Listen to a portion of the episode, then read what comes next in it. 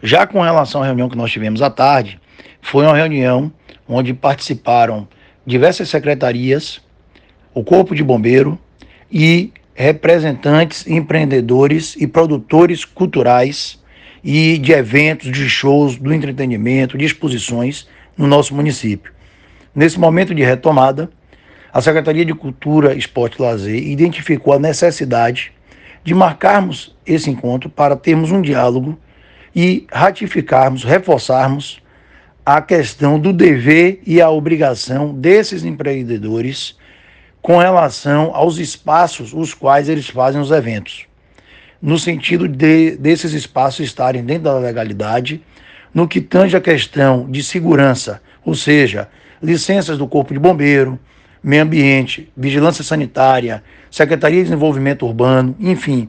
tudo isso foi muito detalhado. Nós nos colocamos à inteira disposição caso eles tenham algum tipo de dificuldades. Nos colocamos também com relação aos espaços que já existem na cidade, as casas que já existem na cidade já há muitos anos, que durante a pandemia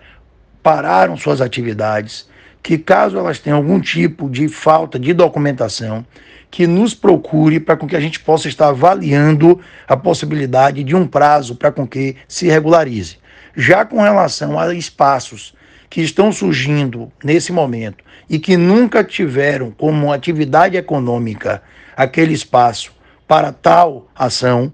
esses aí têm que, antes de dar início a qualquer tipo de atividade, a qualquer tipo de locação, esses espaços precisam dar entrada no município e terem todas as licenças e alvarás, também juntamente com o Corpo de Bombeiros. Então, essa foi a mensagem, foi o diálogo, que na verdade nós trouxemos mais como um momento de tirar dúvidas, de explicação, porque essas exigências não são desse momento, não é do dia de hoje, não é do ano de 2022. Essas exigências já existem há mais de sete anos e têm que ser cumpridas para com que o consumidor que ali está nesse espaço ele tenha total segurança de ir e vir de sua casa para poder ter esse momento de lazer.